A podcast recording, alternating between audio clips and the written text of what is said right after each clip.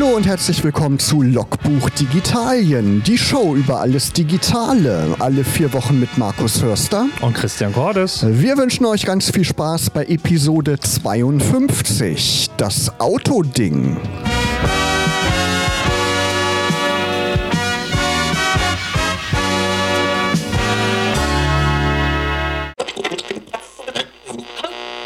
Christian. Markus.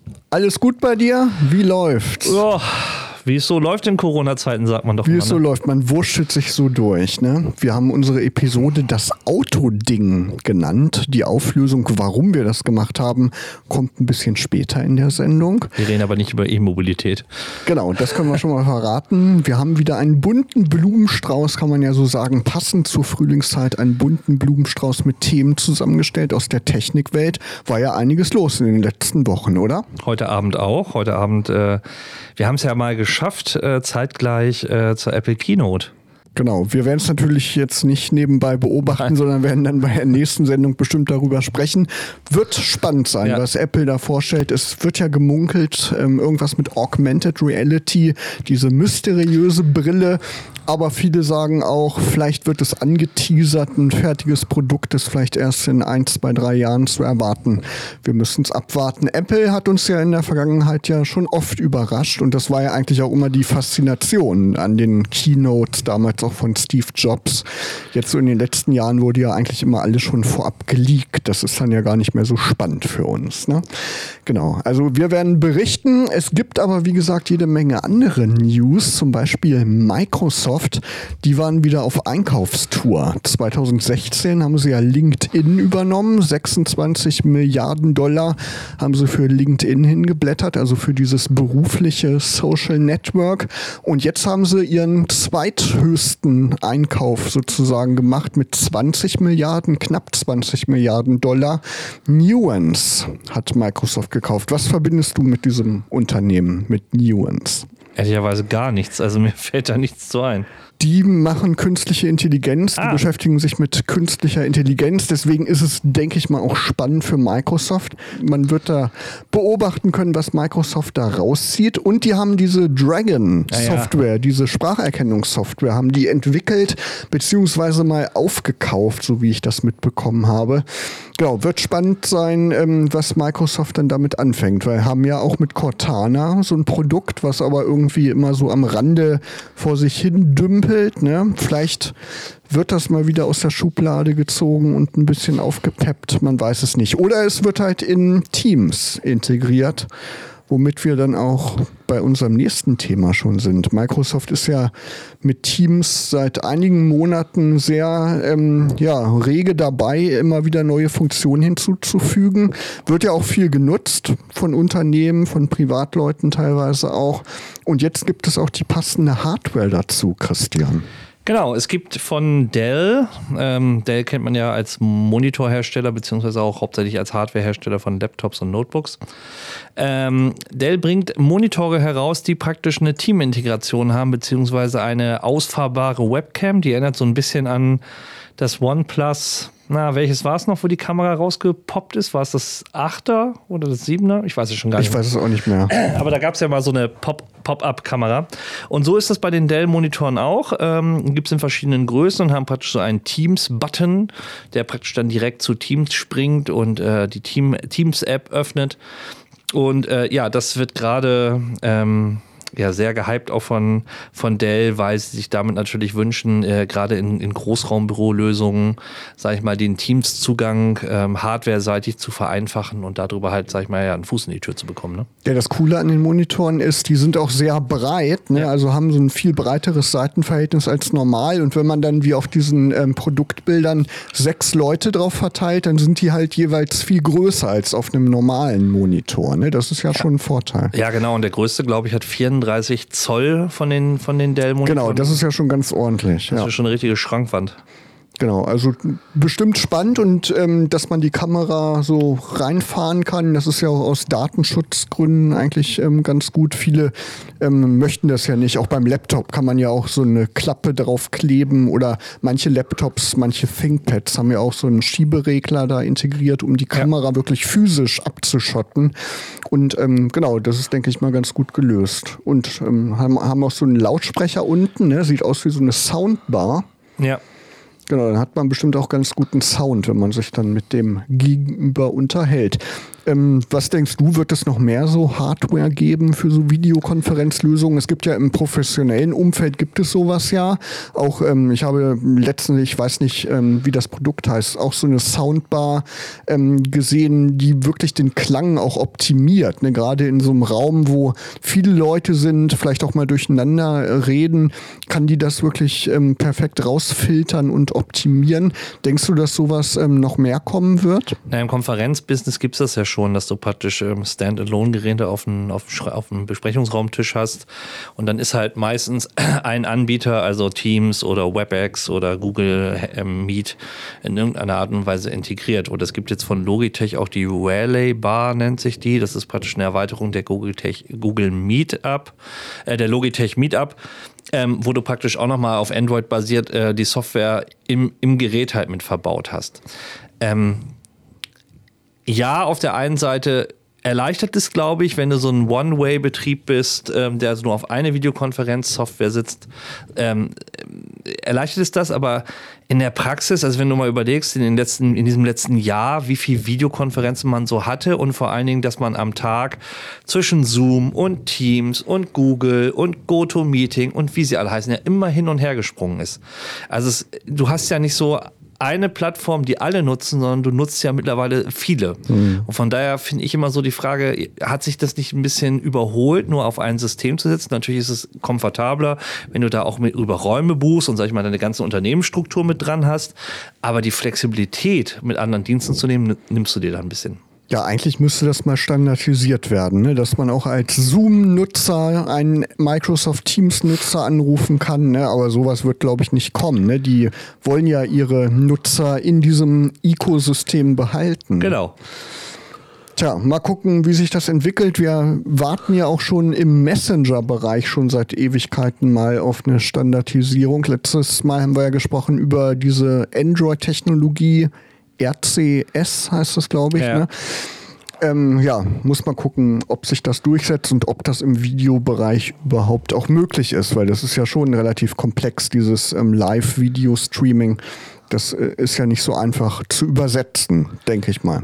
Ja, meistens basiert es auf diesem Google Web RTC-Kram, äh, sage ich mal. Also die kochen auch alle mit demselben Wasser. Aber es ist halt schon so, dass du ähnlich wie im Messenger auch äh, nicht äh, jemanden äh, bei Teams äh, und dann rufst du noch jemanden, weiß ich, bei Google an oder so. Das funktioniert nicht. Genau. Apropos Google, die waren auch in den letzten Tagen in den Schlagzeilen. Du bist ja begeisterter Google Pixel 4a Nutzer. Ja. Haben wir auch in einer der letzten Folgen oder in der letzten, glaube ich, sogar ein Selfie mitgemacht. Bringt ja echt tolle Ergebnisse, die Kamera. Und da erwartet man natürlich, dass Google das 5a auch rausbringt jetzt irgendwann dieses Jahr. Und da gab es eine große Aufregung die letzten Tage, Christian, dass das nämlich irgendwie gar nicht kommen sollte und dann wieder doch. Ja, wobei ich tatsächlich nicht unbedingt daran glaube. Also die Frage ist natürlich bei den Google Smartphones, wo geht so ein bisschen die Reise jetzt hin? Ähm, sie haben immer ein Flaggschiff und haben dann immer noch ähm, eine abgespeckte Variante. Also beim, beim, beim Dreier und Vierer war es ja damals 3A, 3A XL und ein Vierer. Das war relativ klar, dass es ein Budget-Phone gibt und dann in zwei Größen, aber dann, wie gesagt, das Flaggschiff. Letztes Jahr haben wir ja das 4A und das 4A 5G gesehen. Da war der große Unterschied, dass das 4A 5G nicht nur das 5G mehr hatte, sondern auch noch eine weitere Linse. Ähm, und ich bin jetzt, also ich glaube, das 5a nicht zu bringen oder ein, ein, ein, ein kleineres Gerät neben dem Flaggschiff, äh, das hätten sie nicht machen können. Also da hätten sie sich ins eigene Fleisch geschnitten, weil ja tatsächlich die Mehrzahl der Google-Nutzer ähm, auch die günstigen Android-Geräte ähm, in der Form von, also die günstigeren Pixel-Geräte halt kaufen. Ja, ich weiß auch gar nicht, ob die ähm, teuren Geräte überhaupt so sehr vermarktet werden. Jetzt von den einschlägigen Elektronikhändlern, da sehe ich meistens immer das 4a. dass das irgendwie sehr beworben wird. Ja, sie packen es schon, aber es ist halt nochmal natürlich ein, Preis, extremer preislicher Unterschied. Also das, ähm, das Fünfer kostet ja, ich glaube, irgendwie 300 oder 400 Euro mehr als das, das, das normale. Mhm. Also ja, muss man mal gucken. Also ein Sprecher von Google hat auf jeden Fall gesagt, das soll wohl im August oder im Spätsommer angekündigt werden. Müssen wir mal abwarten. Ist natürlich auch gerade schwierig, ne? deswegen kam auch diese Diskussion so ein bisschen auf. Chip-Knappheit besteht ja gerade. Ne? Die Autoindustrie hat da ja auch mit zu kämpfen und eben auch die Computer- und die Unterhaltungselektronikindustrie kann natürlich sein, dass es dadurch zu Verzögerungen kommt. Aber das 4a war ja ein erfolgreiches Gerät. Warum sollte Google dann keinen Nachfolger einführen? Ich glaube, es kann keiner momentan äh, irgendeine Technikvorhersage tatsächlich machen. Also dadurch, dass es diese Knappheit gibt, äh, wer, wer will da planen? Ja. Ähm, ich meine, die werden natürlich sich auf irgendwelche Margen vertraglich geeinigt haben, aber wenn die anderen halt nicht liefern können, äh, hängst du in, dem, in der Komplexität. Also muss man ja tatsächlich sagen.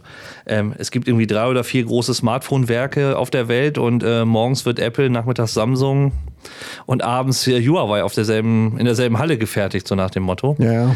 Ähm, und die, die, die brauchen alle bestimmte Chips und bestimmte ähm, Displays und es gibt, es kommt alles von ein oder zwei Herstellern. Also ja, das, das, ist eigentlich unvorstellbar, ne? wie das alles konzentriert ist auf so ein paar Hersteller. Ja, ne? ja. klar. Markus, siehst du scharf? Jetzt gerade ja. Aber manchmal, wenn man vorm Computer sitzt, nicht so. Ne? Wenn man, gerade wenn man mit Leuten Videokonferenzen macht, gerade haben wir drüber gesprochen, da sieht das ja manchmal schon ein bisschen gruselig aus. Genau, und da ist nicht immer die Leitung schuld. Also äh, man muss ja fairerweise sagen, natürlich im Großteil ähm, haben einige Leute nicht eine ausreichende Internetverbindung. Das oder, stimmt, ja. ähm, deswegen krisselt es da mal ein bisschen. Aber es kann auch manchmal an der verbauten Webcam liegen. Und äh, wir haben tatsächlich einen Hardware- Tipp für euch. Ähm, Anker hat relativ kurzfristig eine, eine große Produktpräsentation ins Netz gestellt über eine neue Ko Kamera, die sie auf den Markt gebracht haben, die äh, PowerConf C300, eine USB-C Webcam, die mit AI-Technologie ausgestattet ist und äh, der tatsächliche Preis-Leistungskracher ist. Was heißt AI-Technologie in dem Zusammenhang? Artificial Intelligence, also äh, künstliche Intelligenz. Ja, was macht die? Im Grunde genommen ist es eine 1080p Cam, 60 Frames. Das heißt wirklich gutes Bild in 1080p ähm, von der Bildwiederholrate und sie hat halt ähm, ja, durch dieses, sie hat so ein Smart Tracking. Sie kann halt gucken, wohin du dich vor der Kamera bewegst und ah, kann dir so vom Autofokus folgen. Sie hat einen extrem schnellen Autofokus, der dich halt fokussiert und scharf stellt. Genau, 0,35 Sekunden lese ich gerade. Das ist ja schnell, denke ich mal. Das ist rasend schnell. Äh, und ähm, du hast halt auch Benutzerprofile, wo du halt ähm, die, ja, die, die Sichtbreite äh, sehr gut einstellen kannst. Und äh, was ich am allerspannendsten finde, eine unheimliche Lowlight-Performance. Also das ist gut. Die kommt genau. mit unheimlich wenig Licht aus und gerade wenn du abends telefonierst ähm, und irgendwie nicht die Festtagsbeleuchtung anhast, äh, ist das super. Genau, man nutzt die ja nicht in einem gut beleuchteten Fernsehstudio, sondern einfach in seinem Wohnzimmer, Arbeitszimmer oder so und das ist ja nicht unbedingt immer gut beleuchtet. Ne? Ja. Genau, und es hat sogar eine Klappe, sehe ich gerade. Die Webcam haben wir eben auch drüber gesprochen. Also man kann physisch da so ein Stück Plastik drüber schieben und dann ist sie wirklich auch dicht. Ja, wobei sie ist nicht Standard, also die, es liegt ein, wie soll ich sagen, ein Aufkleber dabei, wo du praktisch das auf die Linse kleben kannst. Und äh, sie ist aber nicht, also kannst du wieder abpulen, so ist es nicht, aber ähm, du musst es halt am Anfang äh, selbstständig draufbauen, damit du praktisch diese Klappe da hast. Okay, alles klar. Also so ein bisschen Bastelarbeit wie bei Ikea, kann man das so vergleichen? Naja, das ist jetzt unbedingt, du musst eine Folie abziehen und sie dann äh, richtig draufdrücken. Also das ist jetzt Idioten einfach. Aber okay. äh, ja, du könntest es praktisch damit viel machen. Aber äh, das Teil selber ist wie bei allen anderen Dingern, kannst du es auch irgendwo bei 5 Euro bei Amazon kaufen und auf jede andere Webcam drauf basteln. Und läuft unter Mac läuft unter Windows ja. wahrscheinlich alle Plattformen, ne? Ja, Linux weiß ich jetzt nicht. Also äh, es gibt eine Software zum Download für äh, Windows und Mac. Ähm, die Anchor bereitstellt, aber da funktioniert es einwandfrei. Insgesamt sind die Webcam-Preise auch wieder runtergegangen. Ne? Ich habe auch mal so ein bisschen gestöbert, wie es denn jetzt mit Logitech aussieht, mit den ähm, ja sehr populären Webcams. Die sind auf jeden Fall wieder im Preis gesunken. Also ich glaube, da wurde wieder ein bisschen nachproduziert oder die Nachfrage ist einfach gesättigt jetzt mittlerweile nach einem Jahr fast Lockdown. ne? sagen. Und Homeoffice, genau. Die Leute sind versorgt, sie brauchen erstmal nicht unbedingt noch eine neue. Genau, aber ist ja immer gut, wenn es Alternativen gibt. Logitech ist da ja so quasi der Platzhirsch im Webcam-Markt, kann man ja, glaube ich, sagen. Ne? Und Enka, die bauen ja auch ganz gute so Lautsprecher, ne? mobile Bluetooth-Lautsprecher und anderes Zubehör, Powerbanks, genau. Ja, also lohnt sich bestimmt mal sich anzugucken. Spotify, bist du noch Spotify-Nutzer, Christian? Äh, ja, ich habe noch einen Premium-Account, aber tatsächlich verweist der gerade ein bisschen. Okay. Ich habe irgendwie gekündigt, glaube ich, vor einem Jahr und dann habe ich ja mal so ein bisschen äh, Musikstream-Hopping betrieben, habe mal die verschiedenen Dienste ausprobiert und bin jetzt gerade bei YouTube Music ähm, irgendwie hängen geblieben, weil ich das ganz gut finde, ähm, dass man dadurch, wenn man dafür bezahlt, auch YouTube Premium hat. Also man muss sich dann keine Werbeanzeigen mehr bei YouTube angucken. Das ist eigentlich ganz angenehm, wenn man viel bei YouTube guckt. Aber du hast doch noch Amazon Prime, oder? Genau, aber da hat man ja nicht so eine große Musikbibliothek, ah. ne? Das ist ja eingeschränkt. Wenn, wenn man da alles streamen möchte, dann musst du auch irgendwie sieben Euro oder acht Euro monatlich noch extra bezahlen. Genau. Aber das stimmt. Bei Amazon Prime ähm, sprechen wir nachher auch nochmal drüber. Da gibt es auf jeden Fall auch schon eine relativ große Auswahl, muss man ja schon sagen, auch als Prime-Kunde. Spotify ist aber jetzt nicht mehr nur auf dem Smartphone der Nutzer unterwegs oder auf dem Rechner, sondern die drängen jetzt auch in ein ganz anderes Segment. Ja, ja Spotify möchte ins Auto, sagen wir es mal so. Was haben die denn vorgestellt? Das ist ja so ein kleines, sieht aus wie so ein kleiner Bildschirm, ne, mit so einem riesengroßen Rädchen, was so eigentlich total schräg aussieht. Ne? Ja, im Grunde genommen ist es so ein, ja, wie soll ich sagen, ein ein Adapter, ein, ein, ein Zubehörteil fürs Auto, um quasi die Spotify-Plattform halt auch im Auto äh, zu nutzen. Amazon hat es zum Beispiel auch mal gemacht mit Amazon Auto. Da gab es halt auch so ein, ja, so ein, so ein Echo Dot in Mini fürs Auto. Ähm, natürlich kann man jetzt sagen, okay, es gibt ja CarPlay oder Android Auto und dann kann man über die App ja natürlich vom Smartphone das ausspiegeln und reinpacken. Sie haben sich jetzt aber entschieden, halt eine eigene Hardware noch zu bauen und äh, damit den Fuß ins, äh, die Tür in, in die Autowelt zu bekommen. Äh, tendenziell natürlich eher für ältere Fahrzeuge, die noch vielleicht maximal eine Bluetooth-Freisprecheinrichtung und ähnliches haben, die damit halt nachgerüstet werden können. Genau, bei der Namensgebung war Spotify aber sehr unkreativ. Ne? Die haben da, glaube ich, irgendwie keinen passenden Namen gefunden und haben das Gerät einfach das Car-Thing genannt, ja. also das Autoding, also irgend so ein Teil, was eben irgendwas im Auto macht. Ist natürlich vom Namen her in der Hinsicht nicht schlecht, ne? man weiß, wofür es ist, aber irgendwie so sexy hört sich der Name dann nicht an. Nee. Und es ist ja auch erstmal nur ein Test. Ne? Man ähm, kann es zunächst nicht kaufen, sondern es wird an US-Premium-Kunden tatsächlich sogar verschenkt. Man muss nur Versandkosten bezahlen ist halt so ein Test, wie das überhaupt angenommen wird. Ich bin, ja, ich bin da tatsächlich skeptisch. Also wenn es wer nutzt es? Also die Leute, die tatsächlich viel, also eine viel Auto fahren und ein Smartphone haben, die haben wahrscheinlich auch ein neueres Fahrzeug ja. und haben wahrscheinlich CarPlay oder ähnliches drin. Also für die ist das halt sinnlos. Und ich finde es ja auch irgendwie, ich bin ja froh, dass man im Auto nicht mehr in den Lüftungsschlitzen tausend Halterungen und Adapter hatte, weil früher noch ein Navi externes, dann das Smartphone und so weiter und so fort. Dass es halt jetzt schön aufgeräumt und clean hast. Wer stellt sich denn dann noch so eine extra Box dahin? Ja, und man kann es ja auch nicht unabhängig vom Smartphone nutzen. Ne? Das kommt ja. noch dazu. Ne? Man braucht braucht ja ein Smartphone, was dann mit diesem Gerät verbunden ist und dann muss wiederum das Gerät mit dem Auto verbunden sein. Also dann kann man auch gleich das Smartphone, finde ich, mit dem Auto verbinden, oder? Keine Ahnung. Ist auf jeden Fall irgendwie eine neue Idee, muss man gucken, wie das angenommen wird. Spotify hat noch was Neues. Wir sind ja auch mit Logbuch Digitalien bei Spotify. Ähm, die haben ja seit einem Jahr oder seit zwei Jahren, glaube ich, mittlerweile auch ähm, quasi ihre Plattform für Podcasts geöffnet und wir sind da natürlich auch zu finden. Und jetzt hat Spotify auch Charts eingeführt für Podcasts. Christian, du bist ja auch Podcast-Hörer.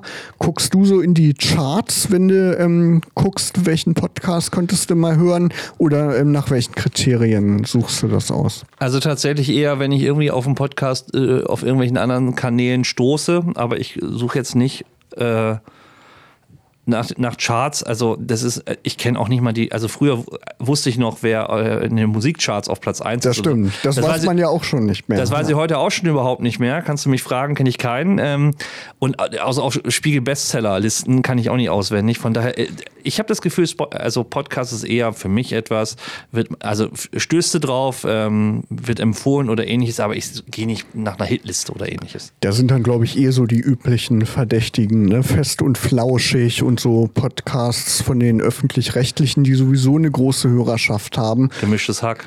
Genau, gemischtes Hack. Ich weiß nicht, ob das irgendwie den Hörern viel bringt, wenn da irgendwie die Top 10 ähm, Deutschlands, die sowieso jeder kennt, irgendwie da drin sind. Weiß ich nicht. Wäre viel schöner, wenn es ähm, auch sowas gäbe wie bei YouTube, ne? dass man ähm, durch einen Algorithmus dann weiterempfohlen wird, basierend auf den Interessen.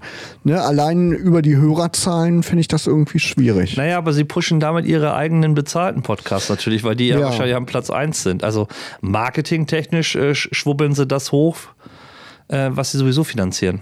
Genau. Also ich weiß es nicht. So, ich finde das gerade so ein bisschen schwierig, was so auf dem Podcast-Markt passiert. Ist natürlich schön, dass es viel mehr Podcasts gibt, aber es sind natürlich auch so viele jetzt aufgeploppt, gerade im letzten Jahr. Ne? Im Lockdown haben sich dann viele gesagt, probieren wir mal das Medium Podcast aus.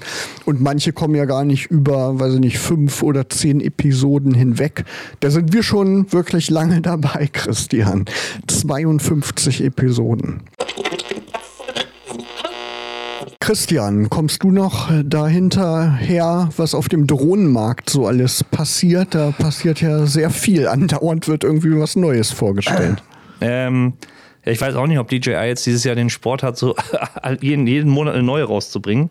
Ähm, nee, nicht wirklich. Ähm, wobei ich aber immer mehr fasziniert bin ähm, wie sehr sich doch die einzelnen Drohnen tatsächlich voneinander abheben und ähm, wie, na, wie soll ich sagen, wie differenzierter der, der einzelne Drohnen-Zielgruppenmarkt auch ist. Das stimmt. Also die, ja stimmt. Die Modelle, die unterscheiden sich auf jeden Fall. Ähm, und das hat schon einen Grund, warum es teurere Modelle gibt und eben günstigere Modelle. Und die, die jetzt vorgestellt wurde, das ist der Nachfolger der DJI R2. Und die schimpft sich DJI R2S. Ja. Warum das S? Ja, das habe ich auch noch nicht so ganz rausgefunden. Super wahrscheinlich. Super, genau. So. Also im Grunde genommen ist es eine, eine wie man es auch kennt von der R, eine faltbare Drohne. Ähm, so die, die, die Bullet Points, die Top Specs sind natürlich 5,4K Video und auch natürlich 4K Video 60 Frames in Ultra HD. Genau, 1080 bis zu 120 sogar. Genau, und was natürlich spannend ist, ist, dass sie verfügt über einen 1 Zoll Bildsensor und nicht um einen halben. Genau.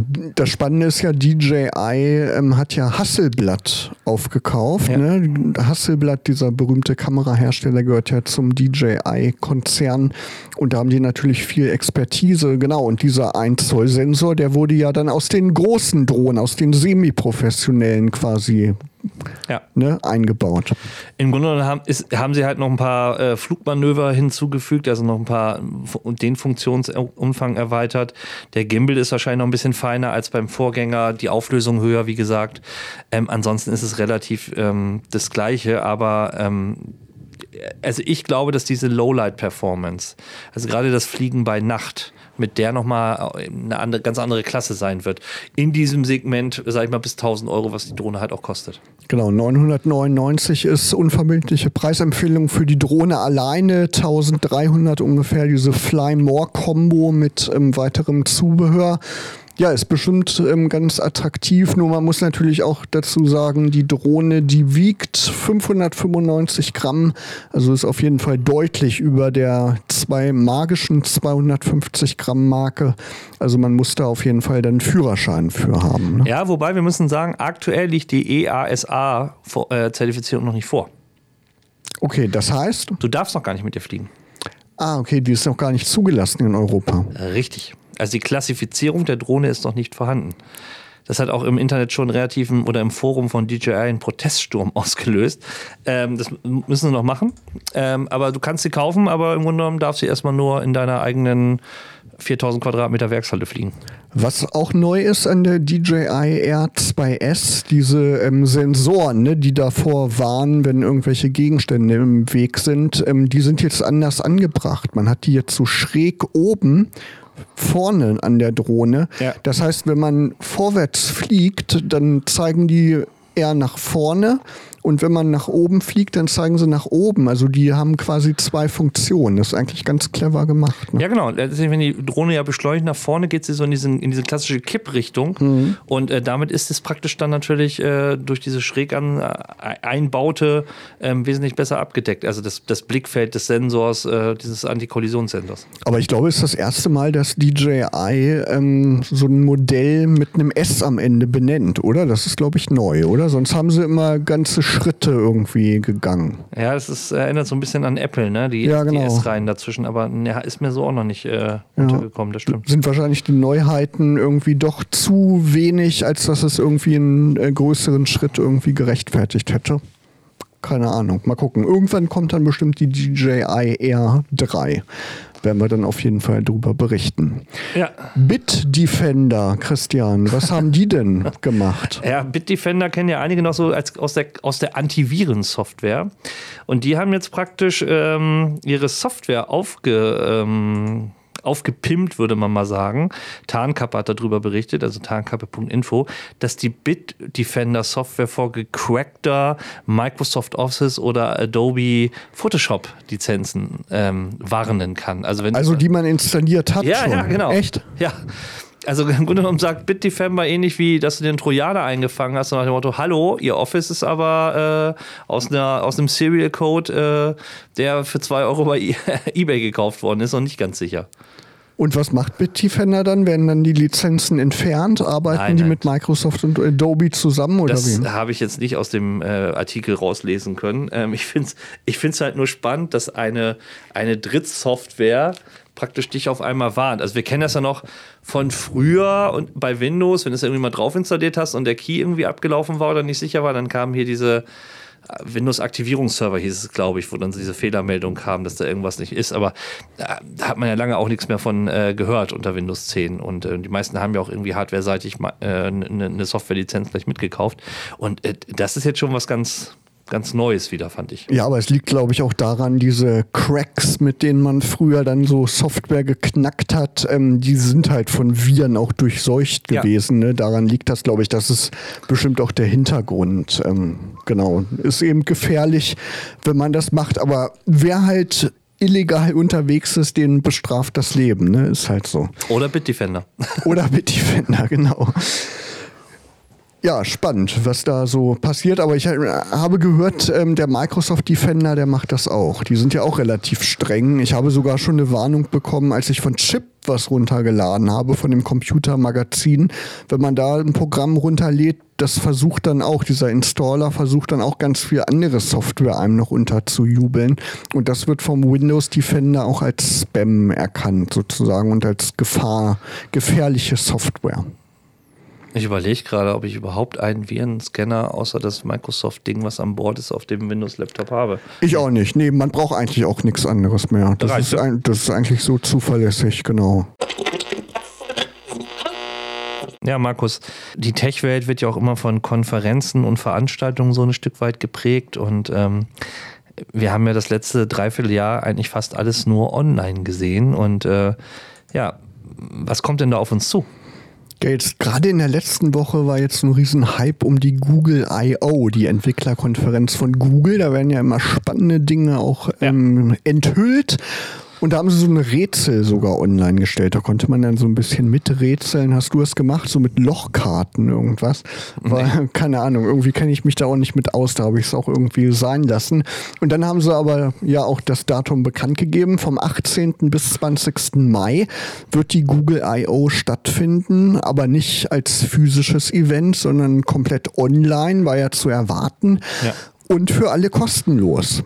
Der zweite Teil ist natürlich toll, weil ähm, sonst sind diese Konferenzen ja nur für ein sehr erlesenes Publikum. Man muss sich ja oft bewerben, auch für die Apple ähm, WWDC ähm, muss man sich ja bewerben, um überhaupt ein Ticket für mehrere tausend Dollar kaufen zu dürfen. Mhm. Und jetzt ist es halt für alle kostenlos. Das ist ja wirklich eine schöne Entwicklung, genauso wie die Adobe Max Konferenz, die äh, Konferenz, wo Adobe immer neue Versionen von Photoshop und Co. vorstellt. Die findet immer im Oktober statt, in diesem Jahr vom 26. bis 28. Oktober. Und die wird auch, wie schon im vergangenen Jahr, online und für alle kostenlos stattfinden finde ich eigentlich so in dem Sinne eine gute Entwicklung, auch wenn man natürlich nicht irgendwo hinfahren kann und dann noch mit den Leuten in persönlichen Kontakt treten kann. Aber es ist halt Wissen, was irgendwie ja allen irgendwie zugute kommt. Ja. Auf der anderen Seite gibt es dann natürlich auch Konferenzen, die in diesem Jahr voraussichtlich physisch stattfinden werden. Unter anderem der Mobile World Congress in Barcelona, die alljährliche Mobilfunkmesse, paar Hersteller haben schon abgesagt, habe ich gehört, aber die Messemacher, die halten noch daran fest, dass vom 28. Juni bis zum 1. Juli die Mobilfunkwelt nach Barcelona kommen wird, um sich da auszutauschen. Glaubst du daran? Das Nein. ist doch nicht mehr so lange hin. Ne? Ich kann es mir auch nicht so richtig vorstellen. Aber ich kann, also ich kann es verstehen, weil natürlich Leute gerne, wenn sie darüber berichten, gerade die Journalisten, die Geräte in die Hand nehmen wollen ähm, statt dir einfach eine Produktpräsentation zu lauschen und dann kriegen sie sie per Post zugeschickt. Ähm, weil ja dieses äh, als erster das Hands-on-Video bei YouTube hochzuladen, ist ja der große Hype. Ja. Ähm, pff, weiß ich nicht. Also ich halte es auch nicht für realistisch bei den aktuellen Pandemiezahlen. Gerade weil sich so viele Leute da treffen. Ne? Und solche Events sind eben international. Die Hannover Messe fand ja jetzt in der vergangenen Woche auch komplett virtuell statt. 700 Livestreams haben die durchgeführt ja, mal gucken, wie es weitergeht. Die IFA Berlin, ich war ja letztes Jahr auf diesem Presse-Event unterwegs, Fachbesucher-Event, was ja wirklich in sehr kleinem Rahmen stattfand. Und die IFA will dieses Jahr vom 3. bis 7. September auch wieder ganz normal mit Publikum stattfinden.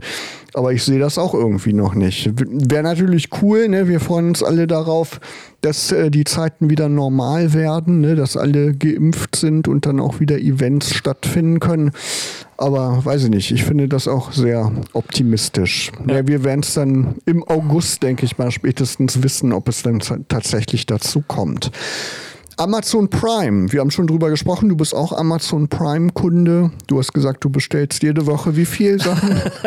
nein, nein, nein, nein, nein. Ich habe gesagt, äh, ich habe mein Prime-Geld äh, kriege ich alleine durch die Portokosten raus. Okay. Ähm, ähm, aber ja, so äh, ein, zwei Pakete pro Woche kommt, bringt Amazon schon. Okay, alles klar. Ja, aber Amazon freut das ja, wenn du bei Amazon kaufst und ähm, 200 Millionen Kunden sind jetzt schon Prime-Mitglied. Das ist echt eine wahnsinnige Zahl. Ne? Prime-Mitgliedschaft kostet ja in Deutschland so 70 Euro im Jahr, glaube ich, ungefähr. Ja, irgendwie so. Was die da für Geld mitmachen, ist unglaublich, ne? Naja, kannst ja hochrechnen. Also 5 Euro kostet Porto, äh, musst du mindestens 10 Mal bestellen, hast es äh, äh, schon raus, kannst ein bisschen Video gucken und natürlich der Fotospeicher, was viele ja gar nicht wissen. Ihr habt als Prime-Kunden die Möglichkeit, eure ganzen Fotos kostenlos äh, bei Jeff Bezos auf der Festplatte zu sichern. Genau, unbegrenzt. Unbegrenzt. Und sogar im RAW-Format. Was Markus freut. Das freut mich, genau. ja, das ist echt gut. Allein deswegen lohnt es sich, finde ich. Ne? Genau, weil Google Fotos wird ja dann bald demnächst kostenpflichtig, wenn man neue Fotos hochlädt. Von daher ist das eigentlich ein guter Tipp und wird, glaube ich, gar nicht von so vielen Leuten genutzt. Es gibt ja auch eine mobile App, dass man seine Handyfotos da immer gleich backuppen kann, sozusagen. Eigentlich nicht schlecht, genau. Ja, also für viele ist halt Amazon Prime, glaube ich, in der Wahrnehmung mehr aktuell dieser Videodienst und der Musikdienst viele, die bestellen, wissen noch, dass es mit dem Porto, mit der Geschwindigkeit was zu tun hat, aber welche anderen Dienste da noch überall mit dranhängen, das weiß kaum einer. Das ist, glaube ich, genau das gleiche wie mit Google One. Ähm, das wissen auch die wenigsten, ähm, was da dran hängt, wobei man da ja wirklich sagen muss, an Attraktivität hat Google One in den letzten Jahren echt immer mehr verloren. Ähm, dass sie mal irgendwie Geräte raushauen oder ähnliches war ja nicht mehr der Fall. Das stimmt, ja. Man hat eine Google Stadia Probemitgliedschaft von drei Monaten bekommen, aber das ist ja auch irgendwie, nutzt, glaube ich, keiner. Ich, ich habe es auch noch nicht in Anspruch genommen. 40 Hotel, 40 Prozent bei bestimmten Hotelbuchungen brauchst du auch gerade aktuell nicht. ja, gerade eher weniger. Und Amazon, dadurch, dass die 200 Millionen Prime-Kunden haben und ja auch so sehr viele Kunden, können die sich auch leisten, Filme zu drehen oder ganze Serien. Die produzieren ja eigene Filme und Serien unter anderem eine Serie zu Herr der Ringe. War ja vor 20 Jahren ungefähr riesiger Erfolg, die, der Dreiteiler von Peter Jackson und Amazon macht jetzt eine Serie aus dem Herr der Ringe Universum und allein die erste Staffel soll 465 Millionen Dollar kosten. Die gesamte Trilogie von Peter Jackson hat 280 Millionen gekostet. Also um da so die äh, Verhältnisse mal zu sehen, ist eigentlich unglaublich. Apropos Inhalte, wenn ihr gerne spielt, da lohnt sich immer mal donnerstags ein Blick in den Epic Game Store. Da gibt es nämlich immer Spiele kostenlos. Ähm, in dieser Woche sind es äh, gleich oder in der vergangenen Woche waren es ähm, gleich drei Spiele, unter anderem Deponia, das ist so ein Adventure-Spiel, also lohnt sich immer mal reinzugucken. Letztes Jahr haben sie sogar GTA, GTA 5 verschenkt, also dieses Open-World-Spiel. Genau, findet man immer mal was, wenn man gerne spielt. Eine Sache noch kurz, Google Earth. Christian, nutzt du Google Earth? Äh, ja, aber auch nicht oft. Also es ist halt als App auf dem Smartphone drauf, aber ich gucke da nicht jetzt täglich rein. Genau, die haben aber jetzt eine ganz interessante Funktion neu. Ähm, die haben länger nichts mehr groß aktualisiert an Google Earth. Jetzt gibt es aber eine Timelapse-Funktion. Das ist ganz interessant. Ähm, Google Earth hat von der NASA 24 Millionen Satellitenfotos aus den letzten 37 Jahren eingepflegt. Und jetzt kann man sich so Animationen angucken, wie zum Beispiel so über die Jahre die Pol Polkappen sich verändert haben oder Dubai sich verändert hat. Da ähm, ist ja diese Palme entstanden. Das kann man sich jetzt so als Zeitrafferaufnahme angucken. Eigentlich eine spannende Geschichte. Lohnt sich mal wieder Google Earth anzugucken. Ja, und wir wollen euch natürlich auch in dieser Ausgabe Logbuch Digitalien nicht gehen lassen ohne unseren monatlichen App-Tipp. Christian, was hast du denn heute dabei? Otter. Jetzt nicht. Hat das was mit dem niedlichen Tier zu tun? Nein, auch nicht. Ist auch, ist ja auch nicht die Orts-App von Hankensbüttel.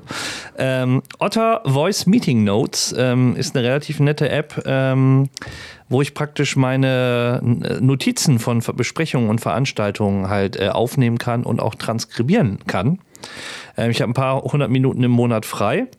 Ähm, und ich nutze sie ganz gerne, um halt, wie gesagt, gerade bei Videocalls ähm, das mitzuschneiden oder ähm, diese Transkri Transkribierung halt zu nutzen. Du kannst es mit anderen teilen. Ähm, ist eigentlich eine ganz, ganz nette App äh, und funktioniert halt auch, ja, super stabil mit Exportfunktionen und allem. Also ist mal ein Blick wert, äh, wer das halt braucht. Das Pro-Abo kann man für 12,99 monatlich beziehungsweise 100 Dollar jährlich halt ähm, machen. Ähm, ich benutze aber praktisch die freie Version und damit komme ich wunderbar mit hin. Gibt es für alle Plattformen? Ich habe es für Android noch nicht gecheckt, aber ich meine, es müsste auch für Android da sein, ja. Okay, ich habe eine App dabei, die es für iOS und für Android gibt. Lens Distortions ist, um eure Fotos ein bisschen aufzuhübschen. Gibt so Blendeffekte zum Beispiel oder man kann künstlichen Schnee in die Fotos Fotos ähm, rein retuschieren lassen von der App. Ähm, ist auch einiges an den Effekten kostenpflichtig, aber ähm, lohnt sich bestimmt mal reinzugucken. Lens Distortions. Ja, und Logbuch Digitalien ist ja auch als Podcast verfügbar. Schaut mal unter logbuch-digitalien.de vorbei. Da gibt es die ganzen letzten Episoden zum Nachhören und natürlich auch auf den großen Podcast-Plattformen. Wir sind bei Spotify, bei Apple Podcasts und überall, wo ihr schöne Podcasts findet. Die nächste Ausgabe Logbuch Digitalien hört ihr dann am 18. Mai, also in genau vier Wochen. Und bis dahin, bis zum 18. Mai, wünschen euch Markus Förster und Christian Cordes eine schöne digitale Zeit.